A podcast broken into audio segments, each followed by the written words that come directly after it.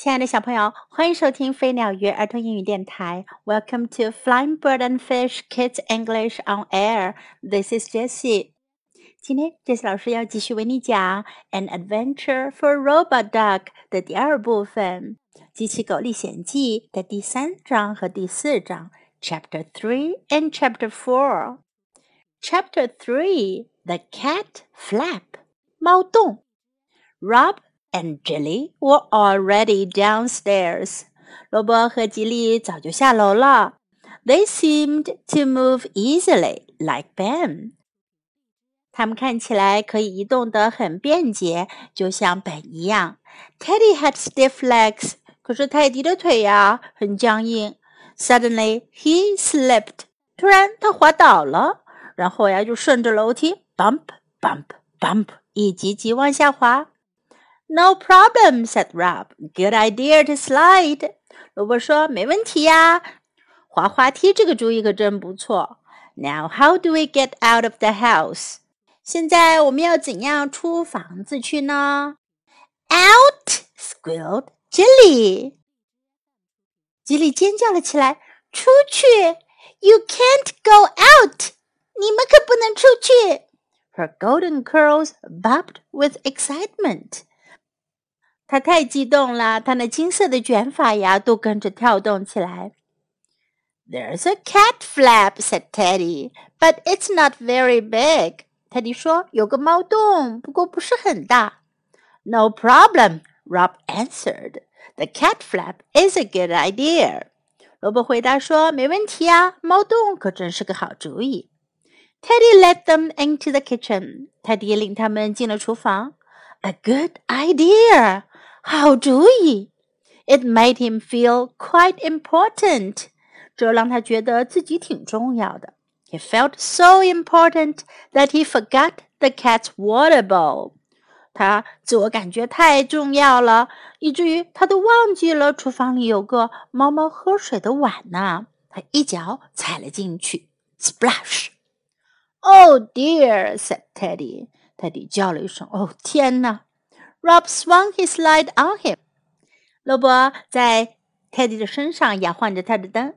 Teddy was sitting in the water bowl。泰迪正一屁股坐在了喝水的碗里呢。No problem, said Rob. He helped Teddy up. You're dry. 罗伯说：“没问题的。”他帮助泰迪起来。你很快就会变干的。Teddy plodded across the kitchen。泰迪慢慢的走过厨房。he felt rather damp behind. 他觉得他后面好湿呀。The big back door was closed, but Jilly slipped easily through the cat flap. 大大的后门关着呢，不过吉利很容易的就从猫洞钻了出去。Now you, pal, said Rob. 罗伯说：“现在到你了，伙计。” Teddy put his head through. 泰迪把他的脑袋穿了过去。 he could see stars. 他能看到星星。They were the sparkly bits on Jilly's dress. 那些星星啊，原来是吉利的裙子上那些闪亮的片片。He put one paw through. 他伸过一个爪子，then the other，然后又伸过另一只。So far, so good. 到现在为止，一切都挺好的。Now he could see the real stars. 现在他能看到真正的星星了，天上的星星。Then he got stuck。后来呀，他就这么卡住了。Oh dear, he said。他说：“哦天哪，My front half is out, but my back half is in。我的前半身在外面，可是我的后半身在里面。”No problem, said Rob。罗伯说：“没问题。” His red light winked 他的红灯闪耀起来。He was thinking，他在思考。Then his green light came on。后来呀，他的绿色的灯也打开了。Jilly，he called，When I count to three，pull hard。他叫了起来：“吉利，当我数到三的时候，你就使劲儿拉。” Rob ran backwards a little。罗伯向后退了一小点儿。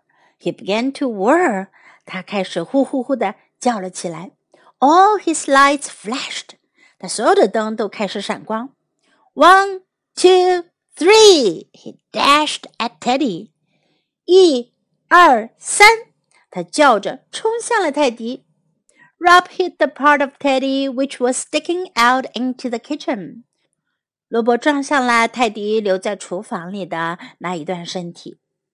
This was nice and soft for Rob, but Rob's head was not soft。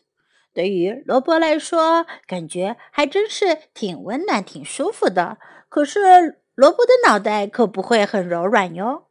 Ouch！yelled Teddy and pop. pop。所以泰迪就大叫了起来：“哎呦！”然后他猛地往前一窜，He shot out of the cat flap. flap。他一下子冲出了猫洞。He landed on Jilly. 他落在了吉利身上。He could see all sorts of he could see all sorts of stars now.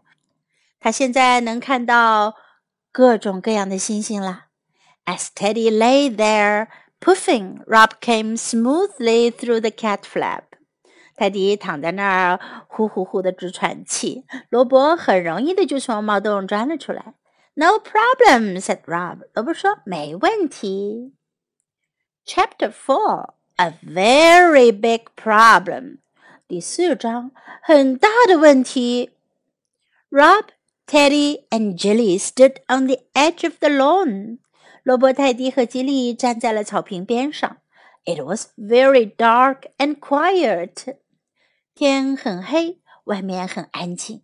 In the distance, an owl hooted. 在远处有只猫头鹰在叫着。It was hunting. 它在猎食呢。so this is the great outdoors," said Rob. 罗伯说：“哦，原来这就是伟大的户外呀！I've never seen it before. 我以前还从来没见过呢。”I've only seen it in daylight," said Jilly. 吉利说：“我只在白天见过。” Her eyes sparkled like her dress. 她的眼睛闪亮着，就像她裙子上的星星一样。I don't get out much," said Teddy. 泰迪说：“我可不怎么出门。I'm an indoor type. 我是在屋里待着的人。In fact, I'm a bit scared. 事实上，我还有点害怕呢。No problem," said Rob. 萝卜说：“没问题。Bears live in woods, you know. You'll love it." 熊都是住在森林里的，你要知道，你一定会爱上它的。it was true, thought Teddy. 泰迪心想，这倒是真的。He was a bear. 他可是只熊。Perhaps he'd get used to it. 也许他会习惯它的。Rob led the way across the grass. 罗伯领路穿过了草坪。Jilly gave a little cry. 吉利小小的叫了一声。Our special bush. Oh, 那是我们的灌木丛。Jilly showed them a gap under the bush. 吉利指给他们看，在灌木丛下有个缺口。When they crawled in, there was a little den. 当他们爬进去的时候，发现那是一个小小的窝。There was a faded plastic tea set there. 那还有一个褪色了的塑料茶具呢。We used to have picnics here, sighed Jilly. 吉利说：“我们以前啊，在这儿野餐呢。” That was before Sarah and Ben went to school. 那是在莎拉和本上学之前。I used to sit here on a rug. 我以前啊坐在一块地垫上。The toy soldiers were allowed to climb the branches. 而那些玩具士兵啊，他们就可以爬上树枝。She looked sad. I never did. 他看起来有点难过。我可从来没这么干过。Climb up now, said Rob. No problem，萝卜说：“现在就爬上去啊，没问题的。” Jilly looked at him，吉利看着他。Should you really? asked Teddy. Teddy 问：“你真的要吗？”Yes, I should, said Jilly. 吉利说：“是的，我要。” She took off her tiara and began to climb. 她摘下她头上的王冠，开始爬起来。They heard her grunting. 他们听到她在哼哼着。The leaves rustled. 树叶发出沙沙沙的声音。 Nearly there, she shouted. 她喊道：“我就快到了。” Then she screamed. 后来她就尖叫了起来。Branches crashed and shook. 树枝被猛地压下来，摇晃着。There was a terrible screeching noise. 有很可怕的尖利的噪音。Rob and Teddy looked up. 罗伯和泰迪向上看。Rob's light caught the sparkle of Jilly's dress. 罗伯的灯啊，一下子就捕捉到了吉莉裙子的闪光。Beside her, hunched on the branch, was a big, dark shape. 在它旁边，在树枝上蹲着的是一个大大的黑色的影子。到底这树枝上待着的是什么呢？是谁抓住了吉利？别忘了继续收听。今天我们就先讲到这里。在今天的故事中，我们可以学到：You can't go out，你不能外出，你不能出去。You can't go out，You can't go out。A good idea，好主意。A good idea，A good idea。So far, so good。到现在为止，一切都好。So far, so good. So far, so good. Count to three. 数到三，count to three，count to three。如果我们要说数到十，那是什么呢？count to ten。 pull hard，使劲儿拉，pull hard，pull hard。I've never seen it before，我以前从来没见过。I've never seen it before. I've never seen it before. I never did. 我从来没干过。I never did. I never did. Nearly there，就快到那儿了。Nearly there. Nearly there. Now let's listen to the story once again. Chapter 3 The Cat Flap. Rob and Jilly were already downstairs. They seemed to move easily, like Ben. Teddy had stiff legs. Suddenly, he slipped. Bump, bump, bump. No problem, said Rob. Good idea to slide.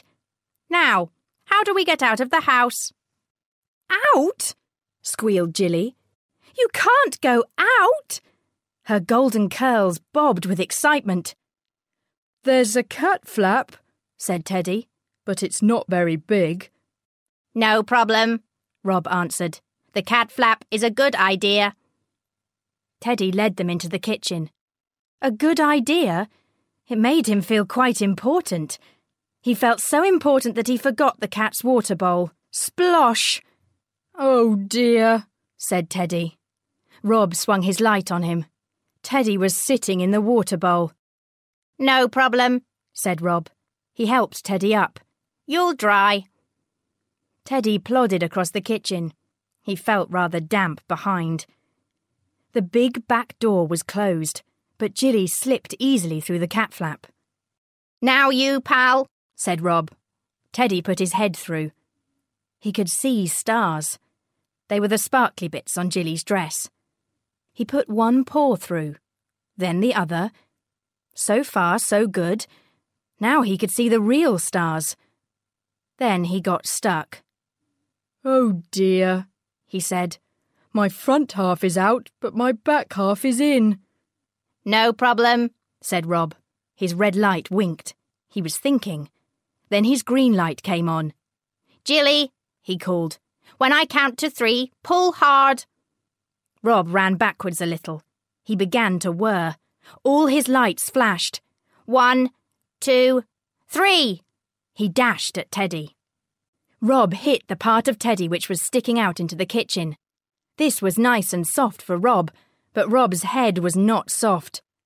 Ouch! yelled Teddy, and pop! He shot out of the cat flap. He landed on Jilly. He could see all sorts of stars now. As Teddy lay there puffing, Rob came smoothly through the cat flap. No problem, said Rob. Chapter 4 A Very Big Problem. Rob, Teddy, and Jilly stood on the edge of the lawn. It was very dark and quiet. In the distance, an owl hooted. It was hunting. So this is the great outdoors, said Rob. I've never seen it before. I've only seen it in daylight, said Jilly. Her eyes sparkled like her dress. I don't get out much, said Teddy. I'm an indoor type. In fact, I'm a bit scared. No problem, said Rob. Bears live in woods, you know. You'll love it. It was true, thought Teddy. He was a bear. Perhaps he'd get used to it. Rob led the way across the grass. Jilly gave a little cry. Our special bush! Jilly showed them a gap under the bush. When they crawled in, there was a little den. There was a faded plastic tea set there. We used to have picnics here, sighed Jilly. That was before Sarah and Ben went to school. I used to sit here on a rug. The toy soldiers were allowed to climb the branches. She looked sad. I never did. Climb up now, said Rob. No problem. Jilly looked at him. Should you really? asked Teddy. Yes, I should, said Jilly. She took off her tiara and began to climb. They heard her grunting. The leaves rustled. Nearly there, she shouted. Then she screamed. Branches crashed and shook. There was a terrible screeching noise. Rob and Teddy looked up. Rob's light caught the sparkle of Jilly's dress. Beside her, hunched on the branch, was a big dark shape. 小朋友们，你们有没有发现，有时候 Jesse 老师讲的故事好像跟后面放的原版的录音有点不一样哦？那是因为 Jesse 老师讲的是美国英语的发音，而有时候我们所播放的原因可能是英国英语的原因。如果你发现它们之间有些不同的话，你可以留意一下哦。Time to say goodbye.